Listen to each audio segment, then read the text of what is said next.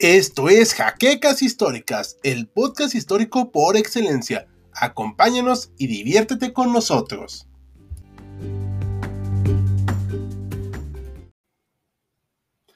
Muy buenas noches, historiadores. Estamos en un nuevo, una nueva transmisión en vivo, perdón. Estamos hoy eh, con el profesor, bueno, el doctor Mariano García y este Esaú Jaimes, que ha estado con nosotros ya desde hace varias semanas, nos ha acompañado y es parte del equipo de HC. Hoy no nos acompaña Maximiliano el erudito porque tuvo un problemilla ahí de labores, pero bueno, no pasa mayores, estaremos que contar con él la siguiente transmisión. Hoy estoy un poquito oscuro, voy a acercar un poquito más la luz. Así es, así está bien.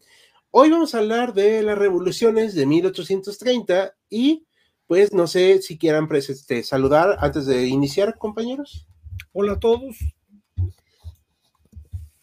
Hola a todos, bueno, buenas noches, qué gusto que nos acompañen otra vez. Seguimos con estos temas que les están despertando bastante interés. Adelante, adelante. Te nos mando saludos Alejandro Cortés, muy buenas noches. Se va incorporando poco a poco la gente. Voy a hacer un anuncio parroquial rapidísimo.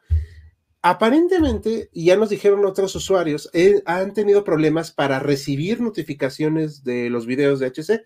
Entonces, procuren estar atentos martes, jueves, miércoles y sábado que estamos subiendo para que vean lo que estamos compartiendo con todos ustedes. Pero ahorita los en vivo, por lo mientras son martes y jueves. Entonces, vamos a iniciar.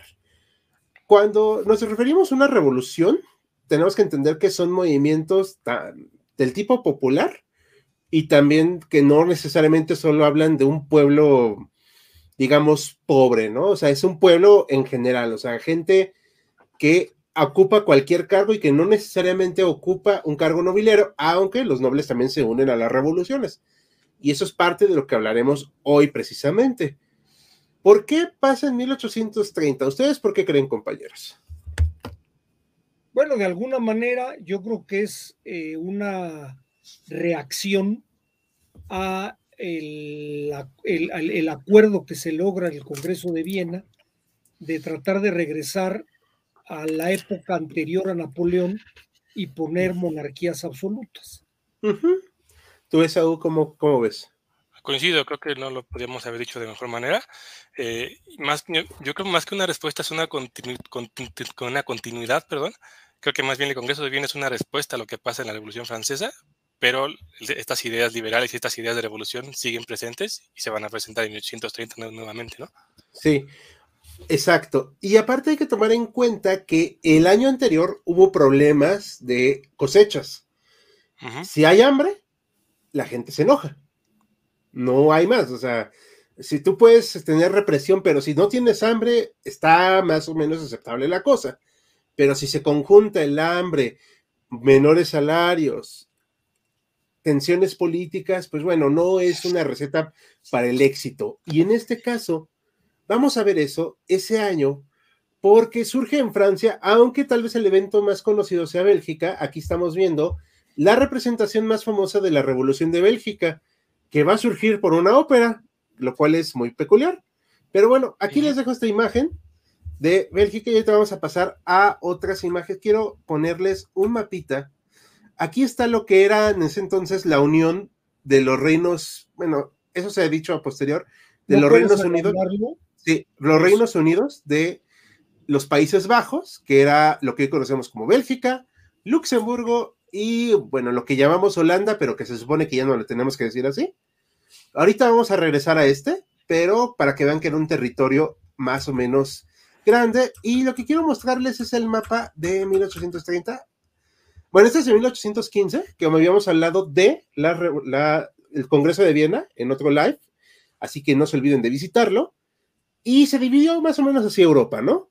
O sea, estamos todos acá felices, pero en 1820 ya habían surgido algunos problemas y en 1830 van a surgir otros y aquí estamos viendo dónde van a surgir primordialmente Francia, Bélgica y la Polonia, que le decían en ese momento la Polonia de la Convención, o como se le decía así, era por ahí, ¿no, Saúl? Del Congreso. Y la Polonia del Congreso. Muchas gracias. Mucho, Gracias por corregirme. Entonces, estas, estas revoluciones van a tener lugares en estos puntos, pero van a empezar en Francia. ¿Por qué? Pues bueno, porque se había restablecido el absolutismo en la figura de este personaje bastante poco carismático, llamado Carlos X, hermano de Luis XVIII de los Borbones. O sea, todavía los Borbones habían regresado a gobernar. ¿Qué busca hacer Carlos? Pues gobernar de manera que no le estorbe el parlamento francés en ese momento. Era un concepto que no le gustaba a los reyes realmente, pero gracias a la Revolución Francesa se había pues popularizado este concepto de congresos, de asambleas, de parlamentos, como los quieran llamar, los cuales le hacían al rey responder por sus actos y hacían leyes, lo cual obviamente no le agradaba a los monarcas. No sé si aquí estoy algo que quisieran comentar. No, pues es obviamente, ¿no? Ellos querían seguir con el statu quo de mandar a su antojo, como lo había sido su hermano, al que guillotinan, pero, pero pues ya no se podía, ¿no? Ya había pasado mucha agua bajo el puente. Exacto. ¿Algo que quieras comentar, Esaú, al respecto? No, sobre esta parte nada, está perfecto como lo estás planteando.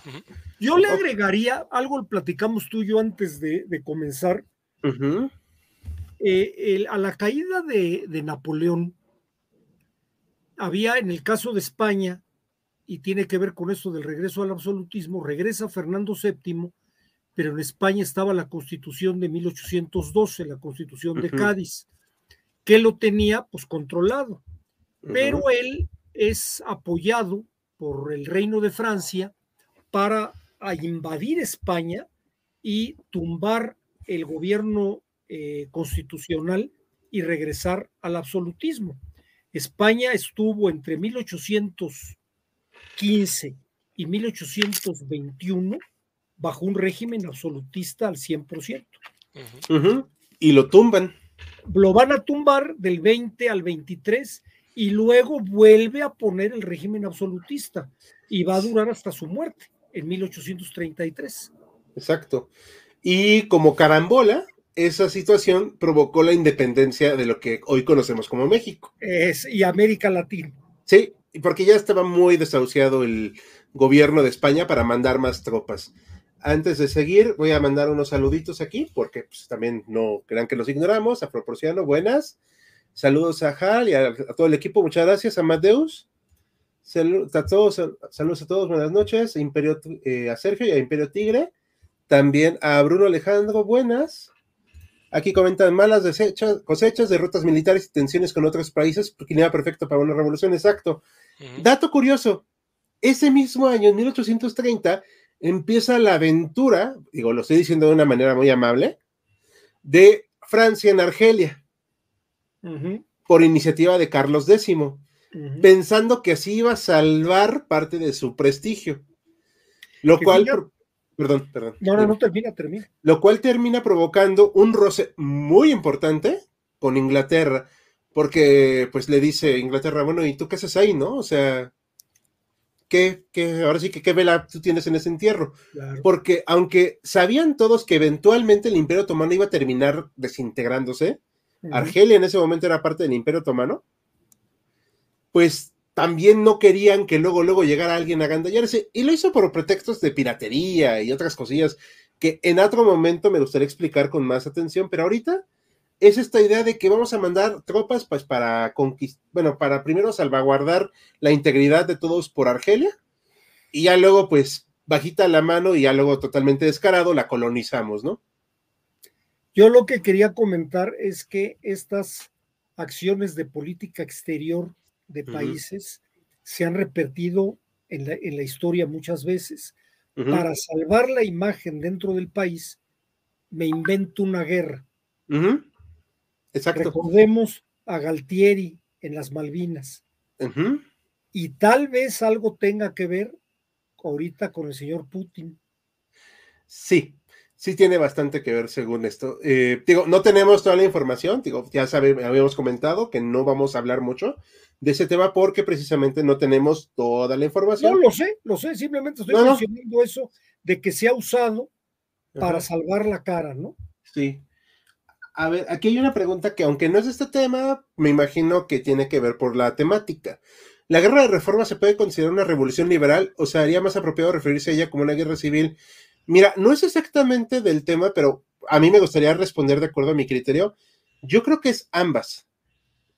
Es una, es una guerra civil porque aquí, y esto sí es cierto, los liberales no tomaron en cuenta a los conservadores en ese momento para hacer la Carta Magna y también es cierto que buscaron hacer una revolución liberal, digamos, jurídica en ese momento y ya luego tuvo que hacer en armas para imponer su proyecto de nación porque hay que ser honestos, la gente no entendía esos conceptos en aquel momento. No sé si quieran comentar algo más. No, muy de acuerdo, creo que lo pusiste muy claro. Bueno, vamos a retomar ahorita el tema. Rápidamente paso otros saluditos. Eh, Javier nos manda saludos en inglés, muchos saludos igual. Aquí Imperativo era cierto que Napoleón era tan chaparro, no. Era una persona normal. Saludos, hermanos mundiales, saludos, Gabriel. Yo también me he revelado contra ese rey, después todo llevaba un vestido debajo de su poncho real. bueno, era la moda de la época, digo, era normalín. Eh, a ella le respondieron, un saludo, y ya, aquí de Luis Eduardo. Y no sé si quieran comentar algo más antes de seguir. No, no, realmente no. ¿Tú, Esaú? Sí, quería como no, perder el hilo de ahorita que mencionaron con mucho tino el tema de la guerra de reforma. Eh, me voy a adelantar porque seguramente después en el video vas a sacar la, nuestra Biblia para estos temas, que es Eric Osam. Eh, él precisamente, cuando hace su estudio y analiza las revoluciones, él intenta hacerlo para todo el mundo y él engloba, bueno, de México él considera que la revolución de independencia de, México y de toda eh, Hispanoamérica son, son el equivalente a las revoluciones burguesas.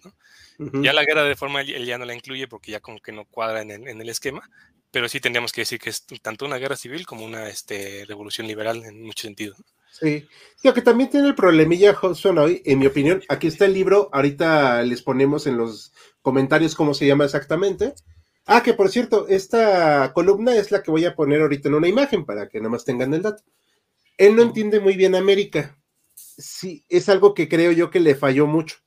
No tiene nada de malo, o sea, es una persona europea, era, porque ya está muerto, pero, por ejemplo, dice, hay un dato ahí erróneo que dice que Agustín de Iturbide fue un español enviado a reprimir la independencia cuando, pues, él nació acá, ¿no?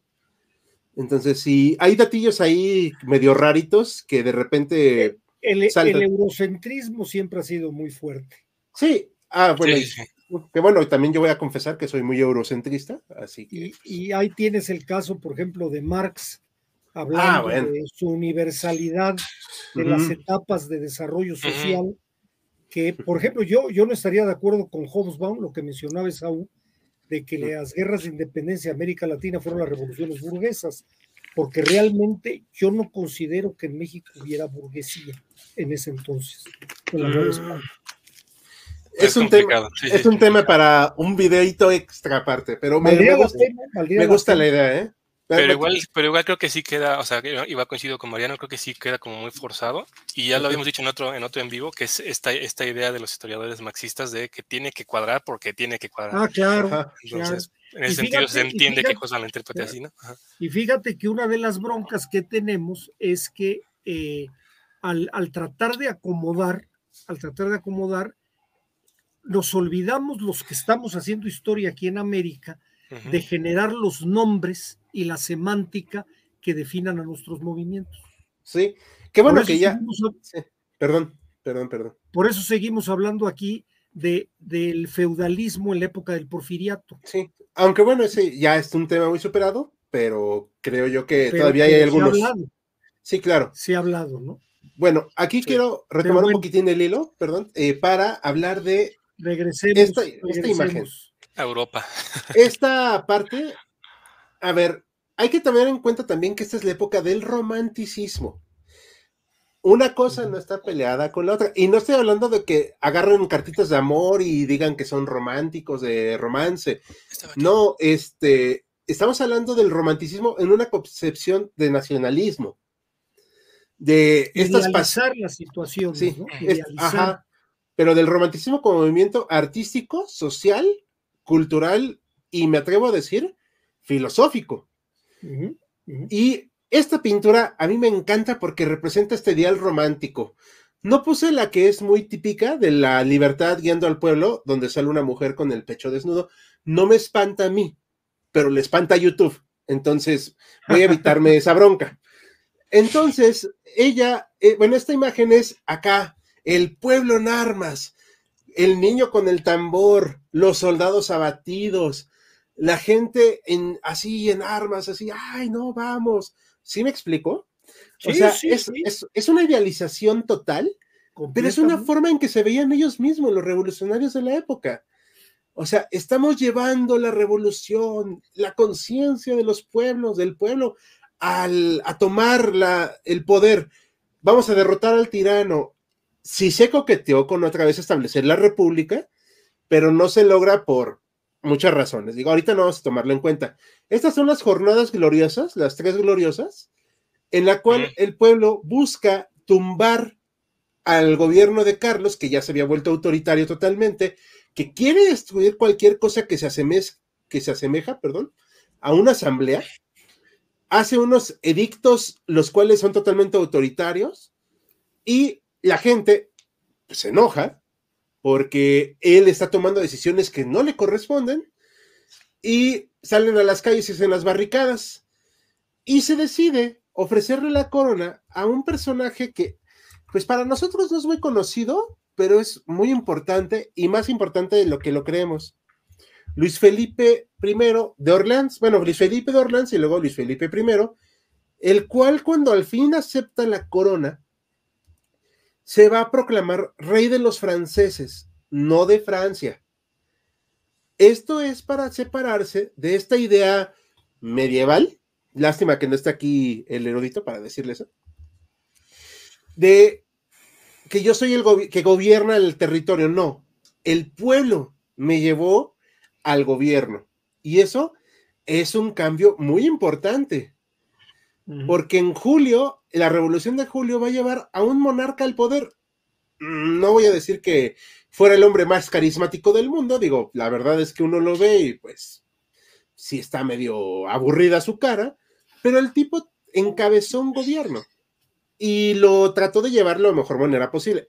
No fue perfecto, pero bueno, ahí está. No sé si quieran comentar algo antes de pasar a unas preguntas. Bueno, yo te voy a decir, yo creo que si sigues la costumbre, ahora sí que los usos y costumbres, en ese momento la única república que existía en el mundo era Estados Unidos y lo que estábamos tratando de ser repúblicas, los países hispanoamericanos. Entonces, yo no veo tan difícil que alguien haya pensado en poner un rey, un rey que el pueblo lo consideraba como de él. Sí. Pero aquí mi duda, Ricardo, y a lo mejor tú me puedes, tú me puedes apoyar, es eh, contó con el apoyo Luis Felipe de Orleans de la oligarquía francesa del momento. Sí. O nada más del pueblo. No, también de la, de la élite, de la burguesía. Eh, eso va a traerle problemas luego porque se hace muy aliado de ellos. No voy a decir que fuera corrupto ni porque realmente su, hasta donde tenemos entendido su, reinado de él y él como persona fueron bastante sobrios y recatados, para diferenciarse mucho también de los excesos de sus parientes, ¿no? Ah, él era primo de Carlos X, era la, la, la rama menor de los Borbón, la rama Orleans. O sea, no es que, o sea, no fueran ni quinto ni nada, pero eran una rama segundona, por así decirlo. Secundaria. Sí. Y aparte Luis Felipe sí había sufrido pobreza, es lo que comentábamos ahorita tras bambalinas. Él había tenido que estar trabajando, lo que se dice trabajar, o sea, en serio, tuvo que vender sus cosas para poder sobrevivir, daba clases, o sea, era un hombre que se había curtido. De hecho, tenía simpatía bastante de, por ejemplo, Víctor Hugo, que decía, es que el problema era que era rey, pero realmente era una buena persona. O sea, casi casi podrías decir que era un buen tipo. Bueno, ahorita que mencionas a Víctor Hugo, no porque él lo haya escrito, pero tengo entendido que de Alejandro Dumas, el conde de Montecristo, está basado en esta época. No sabría decirte. no estoy seguro. No, no me acuerdo, ¿eh? Yo sí me acuerdo de haber leído la novela hace mucho tiempo, pero sí la leí. Y su secuela, La mano del muerto, que no me gustó. Pero sí hace, hace mucho que no la leí. No sé si aún nos pueda dar alguna información al respecto. Es un, es un poquito, de, o sea, temporalmente es un poquito después, pero creo que el contexto sí es este. Es como de 1840, algo así, la, la del Conde de Montecristo. Pero sí está en este contexto. Sí. Aquí nos comentan varias, varias cosas antes de pasar a seguir el tema, para que convivamos con todos. Dios, la historia política de México por momentos fue un completo desastre. ¿Fue? nada, nada más que decir. Mi hermano agarró la compu, no, ah, lo siento, Imperio Tigre, perdón. ¿Creen que muchas revoluciones terminaron solo cambiando manos el poder sin cambiar realmente la problemática de la población? Mm. Yo creo que sí. Sí. Pero si hacen cambios. pero yo creo que son los menos, ¿eh? Si hacen cambios, pero no puedes hacer un giro de 180 grados así tan fácil. Yo creo que los movimientos realmente así de 180 grados fue la revolución de Estados Unidos, en la revolución cubana, ya si nos sentimos más para acá, la soviética. Y la China. La China, y la China. Oh, sí, sí, sí, sí. Y, fuera de ahí, yo creo que diría... ha habido cambios de gente, de nombres, de estructuras, pero. De regímenes. Pero ahí sí. Tal vez yo pondría ahí por la trágica que acabó, es la de los gemeres rojos de Camboya, pero esa es por la tragedia. Sí, sí, sí, sí, sí. Pero fíjate que no duró. Ajá. En Camboya tuvieron una época de todo su movimiento sanguinario, pero se vinieron abajo. En cambio, en China, que la revolución china fue sangrientísima y radicalísima, se ha mantenido aquí están otras de las reflexiones de los, eh, de las, ¿cómo se llaman esta cosa que ponen en las calles la gente? Barricadas. Perdón. Aquí nos está eh, saludando Jan Jaimes, muchos saludos, que es nuestra Patreon. Saludos. Eh, en serio da pena algo que sonaba tan bien, pero que terminó tan mal, que el comunismo, ah, ya, perdón, lo que quería decir fue que eventualmente se dudaría lo de la muerte del comunismo, que el comunismo haya afectado y afectando a tanta gente. Bueno, son movimientos sociales y políticos.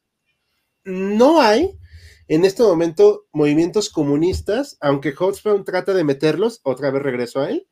Los movimientos ingleses a esta época, que no voy a tratar tanto porque no fueron tan trascendentes, pero tuvieron trascendencia en el sentido de buscar hacer cambios en las condiciones de los obreros de la época y que van a terminar en movimientos como los este, cartistas, que hay que decir, digo, igual hice equivocado porque se va, se va a sobreentender una idea del progreso que tenemos clara que no existe, pero ya, ya en el Reino Unido ya, ya, tenían de alguna manera un gobierno muy establecido, muy parlamentario.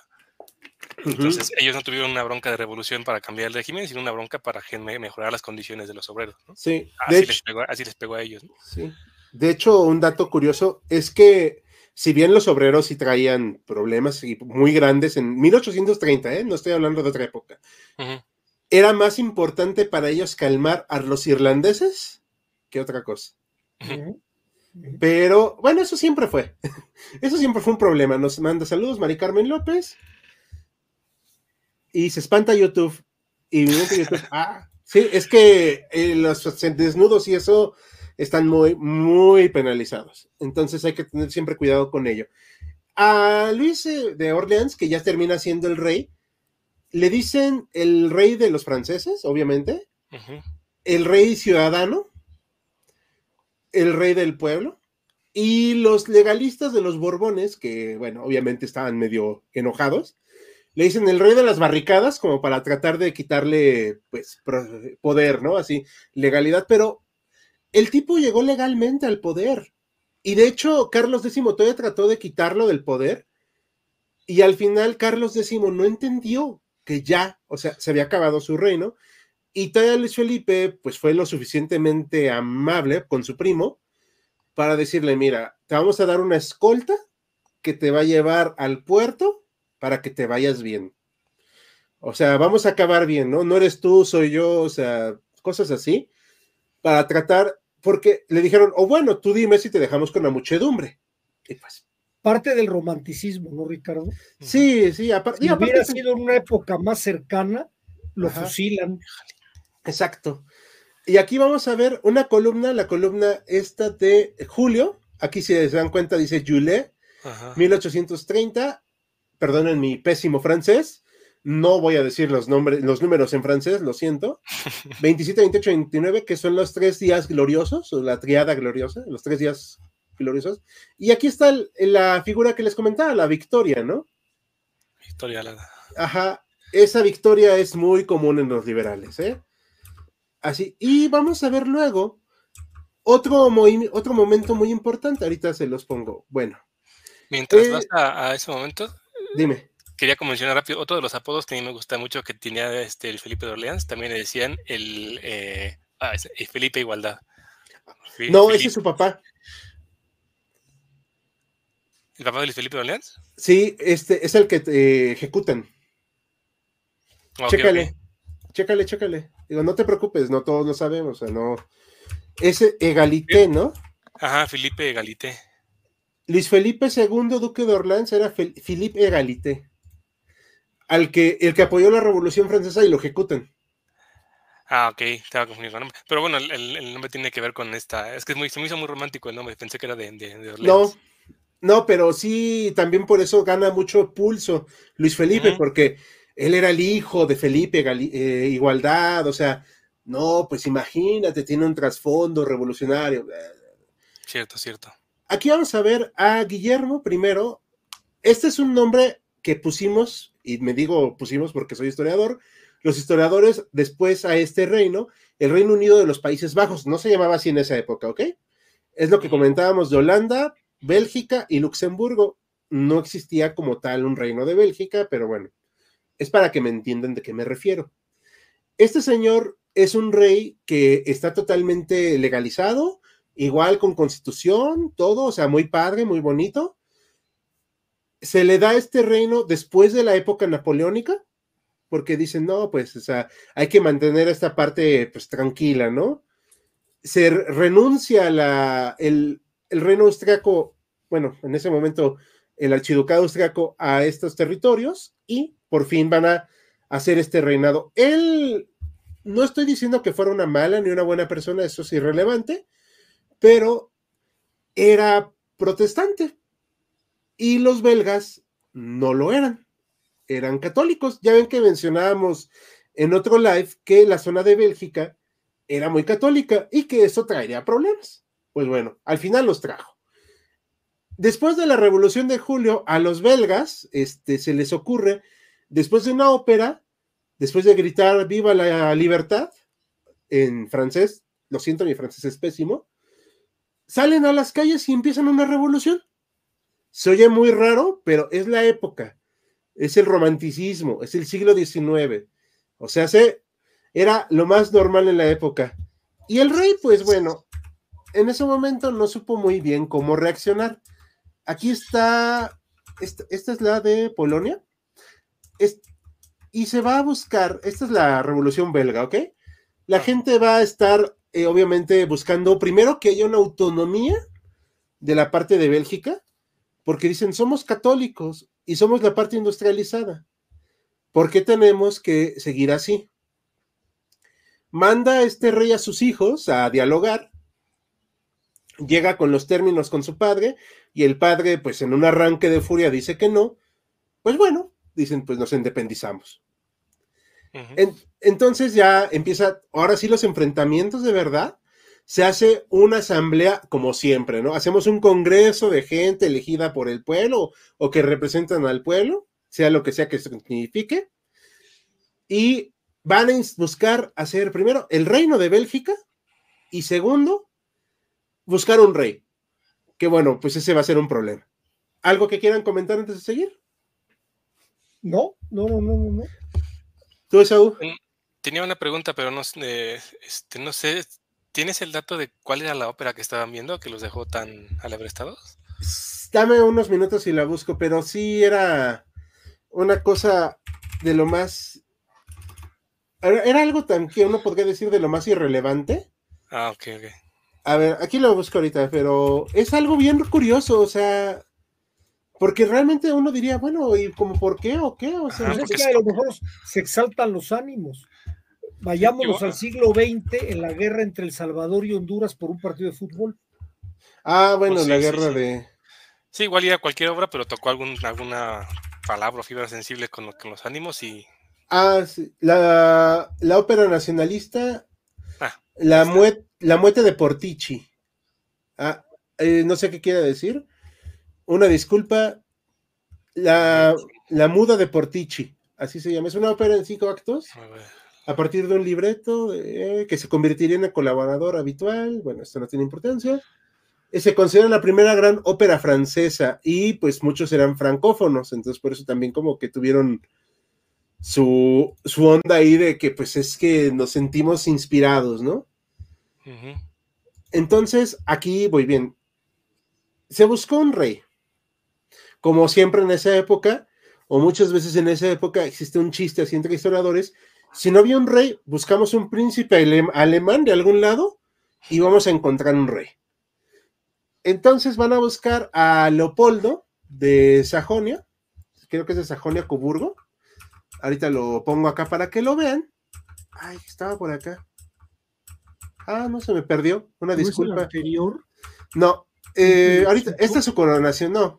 Ahorita se me perdió. Bueno, ahorita lo buscamos. Aquí está su coronación. Y se dan cuenta, aquí están las diferentes ciudades que lo lo ensalzan como rey y hace un juramento constitucional. No está jurando nada más ante Dios, nada, está jurando ante la constitución de Bélgica. Aquí está Amberes, Lieja, no sé si se alcanza a ver así, Flandes. O sea, los representantes de las ciudades lo están coronando como rey. ¿Sí me explicó? O sea, eso es algo también muy interesante, porque la gente ya no va a ser solamente por la gracia de Dios, y esto va a significar también una derrota muy fuerte al absolutismo. Claro. Porque están viendo lo que el Congreso de Viena, por primera vez, o bueno, más bien, por una vez muy interesante, porque no es la primera vez que hacen alguien algo así, pero la ciudadanía, el pueblo, la constitución, van a ser los que van a legitimar al rey, no Dios, no su derecho divino, no, no su estirpe, porque pues este cuate pues era un príncipe menor, o sea, tampoco, no es como si hubiéramos dicho, uy, no, pues trajeron a, digo, es un decir, ¿no? A Fernando VII de España. No, no, no, no, no, nada que ver. Y aquí hay un, algo muy importante, es a partir de acá que Bélgica e Inglaterra se vuelven amigos para siempre. Esa, esto va a garantizar primero la neutralidad de Bélgica para toda la vida Bélgica no es un país belicoso, aunque eso no quiere decir que sean, no tengan armamento. Y hasta 1839 tuvieron que pasar nueve años u ocho para que Holanda, bueno, Holanda reconociera la independencia de Bélgica, firmaran un, un tratado en Londres y, e Inglaterra se vuelve el garante de, de Bélgica. Y eso es lo que va a detonar que entre Inglaterra en la Primera Guerra Mundial. Tiempo después. A mí no, tienes como, ¿por qué? O sea, ¿qué, ¿cuál era el interés particular del Reino Unido en, pues por los que se independizara y, después defenderlos? Pues primeramente porque le quitas poder al comercio eh, holandés. Esta era la zona más industrializada de los Países Bajos. Al tener un amigo, tienes un aliado, tienes un comercio. Okay tienes puertos abiertos. Es una entrada tanto a Francia como a Holanda como a Alemania. Y además, yo creo que tenemos que enclavarnos en que ya para 1830 el indiscutible eh, rey a nivel país del mundo es el Reino Unido. Sí, sí. Sí, Ah, aquí dice que, eh, bueno, se podría ver esto garantizaba que Bélgica podría transitar por el canal del territorio holandés hasta el Ruhr, o sea, entre el tratado que llegaron. El Gran Ducado de Luxemburgo se volvió parte de la Confederación Germana. Ya, ya era independiente, ahora, sí que Bélgica, antes de este papel, pero pues ya ni modo. Cuando se ataca a Bélgica, pues quedan ahora sí que como garantes de esto Inglaterra no se quería respetar ese tratado, pero era algo por la imagen también del Reino Unido como potencia. Porque, como dice Mariano, eran la potencia indiscutible. O sea, que también podemos decir que parecieron como el mediador y como el que llegó a poner orden. Sí, por eso es el Tratado de Londres. Y yo creo que son puntos de influencia, ¿no? Es decir, que tenga yo un lugar donde esté metido en el continente, no me vayan a echar fuera, que es lo que quería Napoleón. Sí, o sea, es que es algo bien curioso porque Inglaterra no quería estar en Europa, pero quería estar al pendiente de lo que pasaba en Europa. Exactamente, exactamente. Eso era algo muy, muy peculiar. Gracias. Este, ahorita vamos a poner el, al buen. Y no olvidemos que Waterloo es Bélgica. Sí. sí. Y en la Segunda Guerra Mundial, eh, Dunkerque y toda la entrada de, la invasión es el norte de Francia, el sur de Bélgica. ¿no? Exactamente. Ahorita les ponemos al buen Leopoldo, que es el papá de Carlota Amalia. La esposa de Maxito, de nuestra querida Carlota. Sí, aquí está Leopoldo ya más grande, obviamente, no cuando llegó al reino, pero aquí está pues ya, ya grandezón. Él es bastante tiempo, ¿no? Casi 40 años, ¿no? Sí, sí, luego este, vino su hijo, que es muy cuestionado, Leopoldo II. Es el, de, es el del Congo belga, ¿no? sí, sí, bueno, es que sí se pasó. Es que sí es una atrocidad. Hasta para la época sí dijeron, oye, no, oye, no está bien. Pero bueno, ahorita estamos hablando de este Leopoldo. Leopoldo queda como rey. Y aquí vamos a ver que esta revolución tuvo éxito, tuvo éxito en Francia. Van a venir intentos en Italia porque ya estaba el sentimiento de la unificación italiana, la cual va a ser duramente suprimida por un hombre que todavía venía de la época napoleónica, Panchito I de Austria, Paco para los cuates. Eh, es algo muy peculiar que este hombre todavía viviera en esa época, porque ya estaba medio maduro cuando se puso a combatir a Napoleón. O sea, ya en este momento ya estaba bastante grande. Y todavía tuvo las fuerzas de poner orden en Italia, porque parte del reino, bueno, lo que conoceríamos como Italia, era parte del Imperio Austriaco. Entonces, Luis Felipe de Orleans se le fue la boca y quiso prometerle a los italianos que los iba a ayudar en su revolución. Pero pues llegó Francisco y le dijo, a ver, ya hiciste tu relajo en tu país, está bien, ya que, pero a Italia me la dejas fuera. Y pues en ese momento era lo suficientemente fuerte Austria para decirle eso a, a Francia y pues ya mejor Luis Felipe se hizo de hormiga y pues empezaron las represiones durísimas en, el, en la parte italiana. Había sentimientos de nacionalismo en todas partes, las despedazaron. No hubo piedad, o sea, uno por uno fueron destruidos. Ahorita vamos a, a leer algunas preguntas, no sé si quieran comentar algo más, chicos. No, no, no, adelante. Nada más no este, olvidar que este Francisco es el último emperador del Sacro Imperio Romano y el primer emperador de Austria, ¿no? Ah, exactamente. O sea, es como un, como un vínculo de algo que no quiere dejar, que no quiere este, caer, que no quiere morir, ¿no? Sí, exacto. ¿Es el papá de Francisco José? No, es el, es el abuelo. El, abuelo, me parece. O el, o el bisabuelo. Emiliano. Sí, creo que es de hecho bisabuelo. Ahorita lo, lo deducimos. Bueno, es que Francisco José eh, nació viejo y pues ese sí, pero ahora vamos a hacer unas preguntitas. Buenas noches, Cristian, no hay problema. El contexto de lo que estamos hablando, las revoluciones que se hicieron en el año 1830, que fueron de tipo burguesa, liberales. En la primera donde estudiaba mi hermanito, los uniformes militares de los soldados mexicanos de 1840 los pintaron de verde. ¿Por qué? ¿por qué? el batallón de San Patricio. Yo creo. Bloque de Álvarez, Álvarez, saludos, saludos. Ya investigué, era el abuelo de Francisco José. Sí, ¿verdad? Ajá. Europa en el siglo XIX y especial el XX fue prácticamente el continente más próspero, para él es uno de los más inestables política y socialmente. Sí, el otro día leía lo que decía un filósofo en Twitter y me dejó pensando, nomás dejo este comentario así. Es que son gente muy distinta en tan poco espacio. Es el lugar geográfico de la Tierra donde ha habido más guerras. Sí. Hay por ahí un mapa formidable de que ponen las guerras que ha habido desde el inicio de nuestra era. Y en Europa le lleva, pero por mucho a cualquier otra zona. Sí, sí, sí, pero es lo que decía algo así de. Y puede ser que sea eso, ¿no? Poco espacio y mucha gente. No, gente tan distinta. O sea, unos de origen. De origen distinta en espacio pequeño. Sí, o sea, unos de origen latino, latino, ¿no? Unos de origen germano, unos de origen eslavo. Eslavo. Y pues buscando siempre agarrarse a trancazos, ¿no? Era el deporte. Sí, pues es que era muy normal en esa época. Europa de 1832 a 1945 se parece a mi amiga bipolar. No, créeme que es peor acá Europa. Gracias por entregar y no tengo información sobre esta revolución, Cacho Yaneski. No te preocupes, puedes verla y al final voy a hacer un anuncio que ahí estamos haciendo algo en podcast.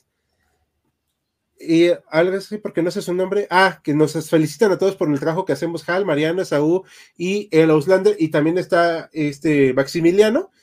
Eh, Auslander ahorita no está en los live, está muy ocupado en su escuela, porque pues, es un muchacho, aunque tenga una voz muy grande, es un muchacho de 21 años. Entonces, pues ya este, pero le mandamos tu saludo, se llama Roberto. Tarde otra vez, pero llegué. Muchas gracias. Isabel, muchos saludos, no te preocupes, ya sabes cómo puedes verlo. Como ya lo ubico, pero muy buen, viene, viene la duquesa de Bulgaria. ¿No hubo alguna protesta o molestia por parte del Papa por la secularización de la coronación? Es una muy buena pregunta y no tengo idea. Tú no, no sé yo me imagino que, que no. O sea, porque ya no podía hacer mucho. Más, bien es eso. Yo creo que sí hubo como alguna molestia y no sé si debe haber ahí por algún, este, alguna carta o edicto. Pero la verdad es que ya no tenía la autoridad como la tenía antes como para reimponerse, ¿no? Pero es un buen tema, es muy buen tema. Pero te refieres a la coronación de Leopoldo y de otros reyes, porque, ya. Creo que la coronación de Leopoldo, no sé si se haya opuesto o no, pero yo creo que le convino. Era ganar un reino para el catolicismo. Sí, pero realmente Bélgica fue muy secular. No, no lo dudo, pero no estabas hablando de que estuvieran en forma los protestantes, ¿no? No, no, no, claro, sí, pero sí, es una muy buena pregunta, pero yo creo que tuvo que ver mucho también que ya no se metiera tanto desde el simbólico acto de Napoleón de no dejar que el Papa lo coronara. O sea, ya desde ese momento se había roto ese, ese misticismo, ¿no?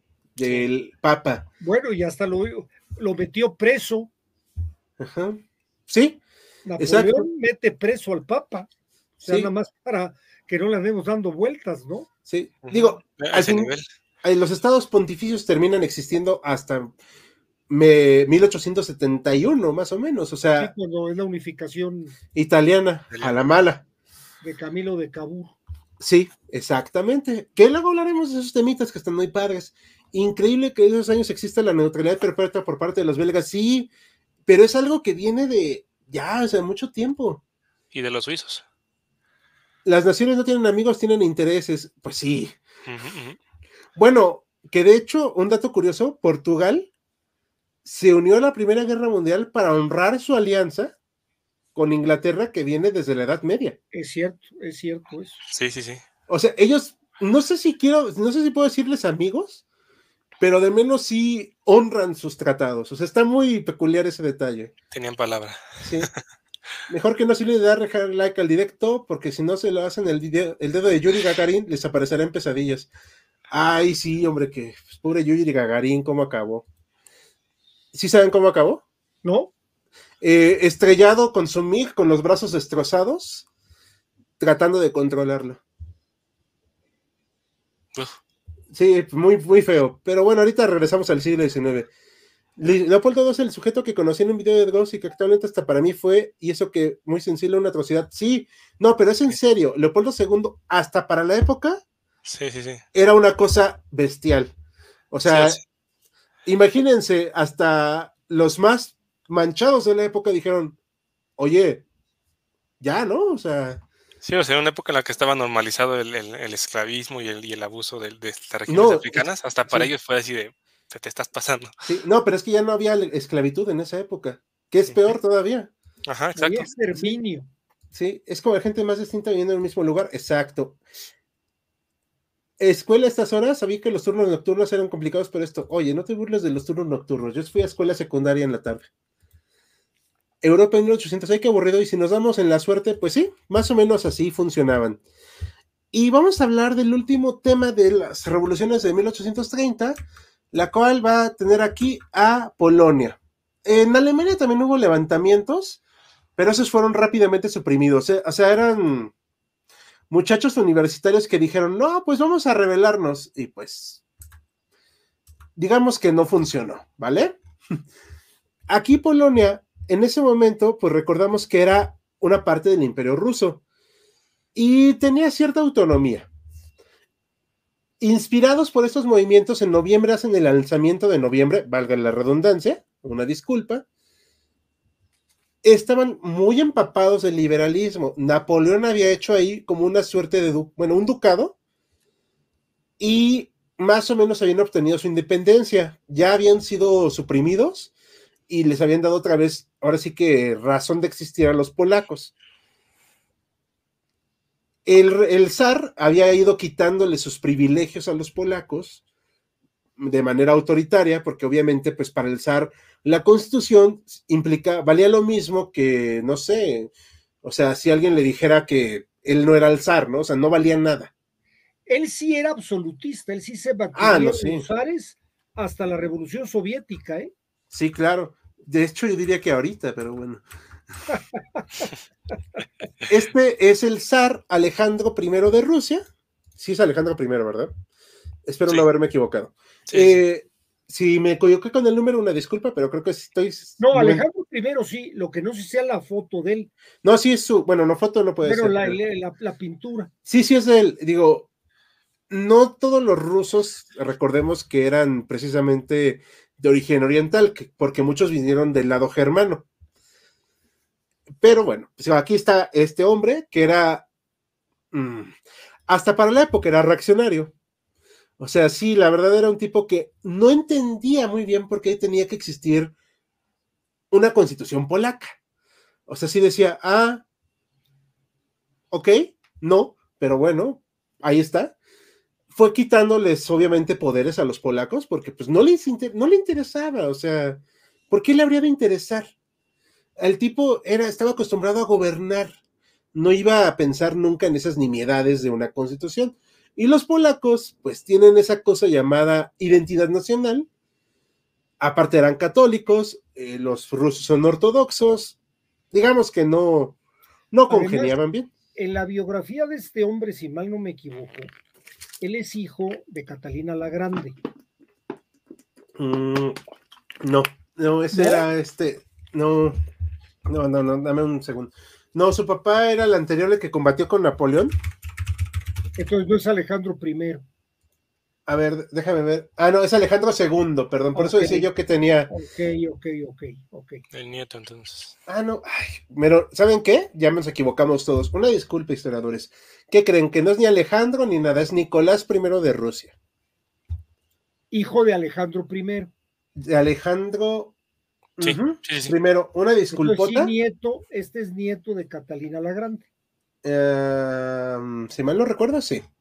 ahí sí, sí, una disculpota, ¿eh? ahí sí, la verdad fue un error mío, pero es que con tantos nombres, la verdad, a mí se me fue ahorita. Y en defensa tuya no puede negar que su hijo, la verdad, sí se parece bastante. Sí, sí, bastantes calvos. no, y la verdad, pues son errores que uno comete, ¿no? Pero bueno, el punto es que el tipo era un autócrata, o sea, no iba a permitir nada. Los polacos se empiezan a rebelar y lo hacen mal. O una de dos, o se tardaron de más o lo hicieron precipitadamente. Juntaron al ejército que tenían, el cual no era muy experimentado, y el ejército del zar, pues era bastante experimentado. El resultado fue que durante todo el año que más o menos duró, un poquito menos, digamos, la Polonia independiente, pues fue devastada. Ah, se, se, trasladó hasta 1831 el asunto no tuvo compasión el ejército ruso, pero para nada. No la, tenía, no la tenían que tener, digo, pues era pues una forma de establecer su dominio. Aquí estamos viendo una carga de caballería de los polacos. Sí intentaron hacer su gobierno, no pudieron lograrlo.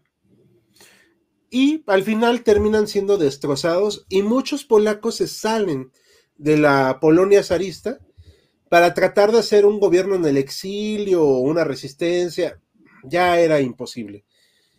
Esta fue la última, digamos, revolución fuerte en ese momento. Si hubo otros movimientos, ya no fueron el mismo impacto, pero el Congreso de Viena, digamos que se mantiene, por así decirlo, porque Viena mantiene su poder, Rusia mantiene su poder, no se unifica Italia, sigue lo que es la, pues ahora sí que la Confederación Germánica sometida más o menos a Austria, pero hay cambios muy importantes. Se cae el absolutismo francés, se hace un nuevo reino en Bélgica, ya existía la independencia de Grecia y se reconoce como tal. Mm, cierto. Y vamos a ver que poco a poco el mapa de Europa va a ir cambiando. O sea, todavía había, todavía existían estos intentos de regresar al absolutismo, de regresar a ese mundo antes de Francia, antes de la Revolución Francesa. Polonia ya había experimentado la libertad.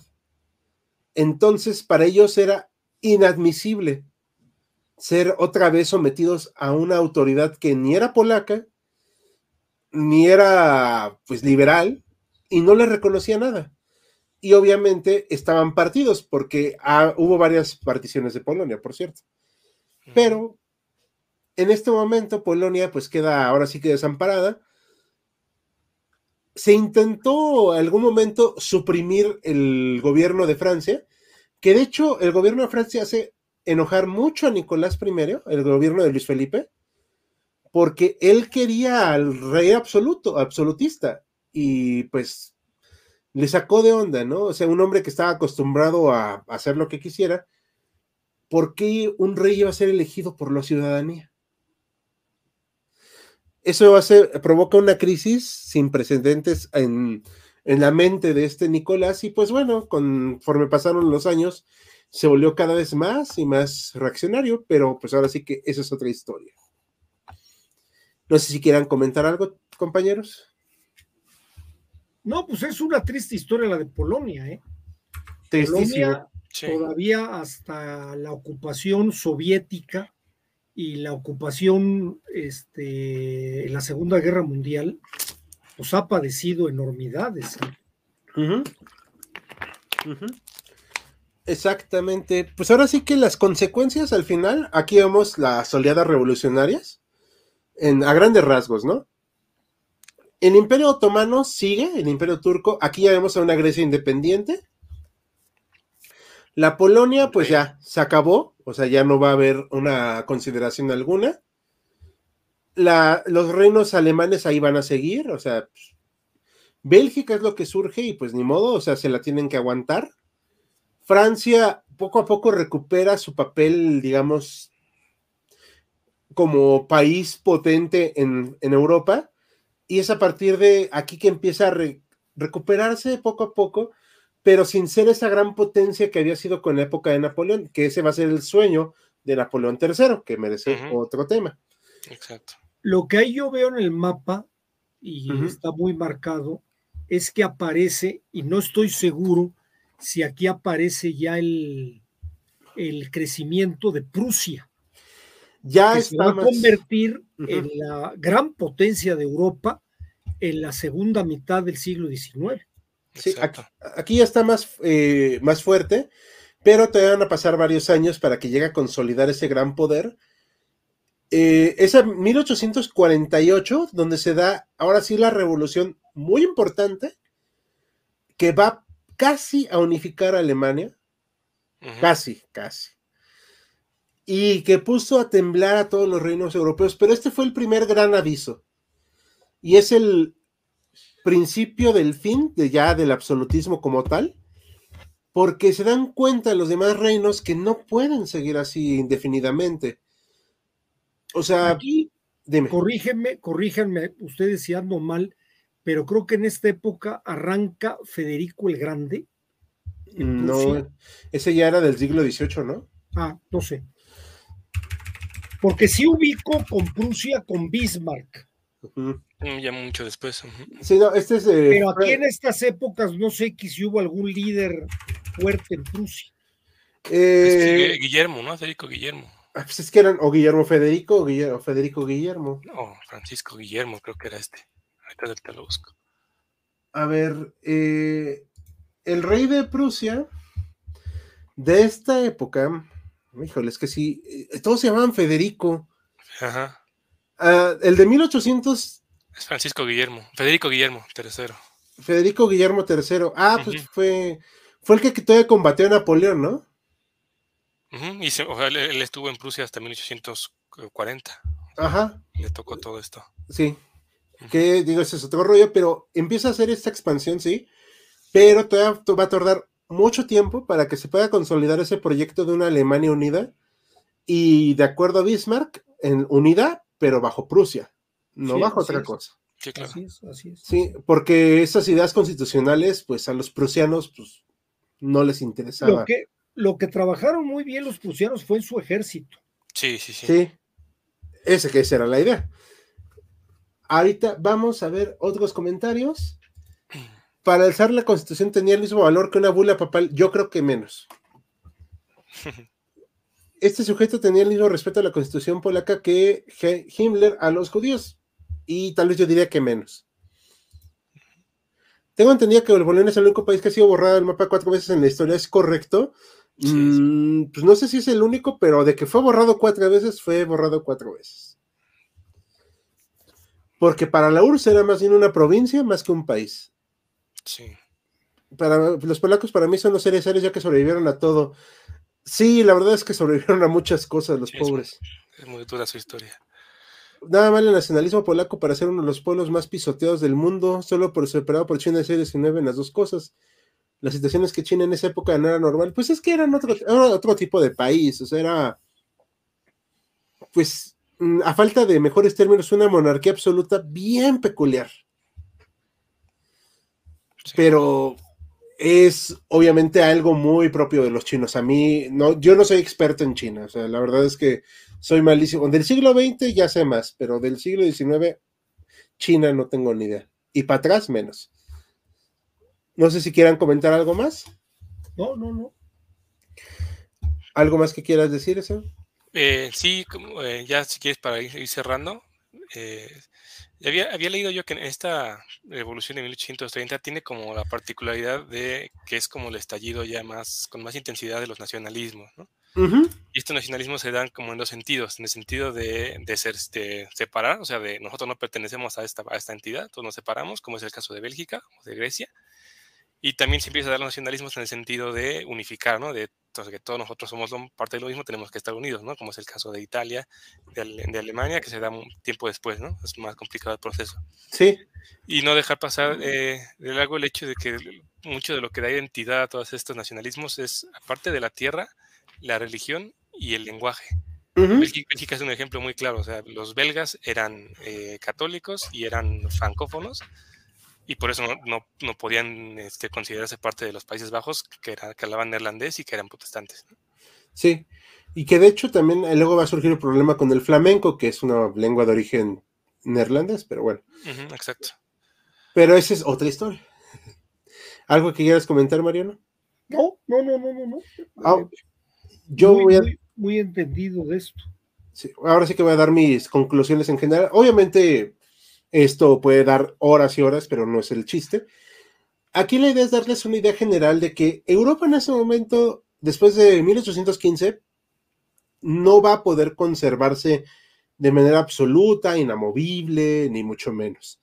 Es un continente en cambios, con una sociedad muy cambiada. O sea, en 1789 estaba una sociedad, o sea, 89, 99, 9, 19, 29, 40 años han pasado. Y no puede mantenerse igual, obviamente. Entonces, es una generación completamente distinta, empapada de liberalismo, empapada de filósofos, de nuevos experimentos en gobierno, y simple y sencillamente no podían aceptar que todo se quedara igual, como es muy normal. Pero bueno, aquí vamos a cerrar rápidamente para ver las últimas preguntas. Claro. Prusia también trabajó también en el desarrollo del ejército que terminaron asesorando por todo el mundo. Exactamente. Sí, Prusia era un ejército que tenía un país. Sí, exacto. Y nada más. Pero bueno, por hoy vamos a empezar a terminar. Eh, recuerden que mañana les vamos a poner una encuestita acerca de los temas de la siguiente semana. Eh, de una vez les spoileo que ya hay un tema que se quedó en pendiente, que va a ser las repúblicas de México. Y vamos a ponerles también, antes de que se me olvide, el enlace de cómo, porque no lo han visto, de cómo pueden escuchar los capítulos de live en podcast, que se llama Jaquecas Históricas. Ahí estamos en Spotify y en varias plataformas. Y no se olviden que mañana estrenamos un pequeño video de menos de un minuto y el sábado, sábado bélico, con la voz de Dera Oslander. Por lo mientras, nos despedimos. Muchas gracias y buenas noches. Ahora sí que a despedirnos, chicos. Hasta luego, buenas noches. Gracias, buenas noches. Buenas noches. Gracias por habernos acompañado en Jaquecas Históricas, el podcast histórico por excelencia. Hasta la próxima.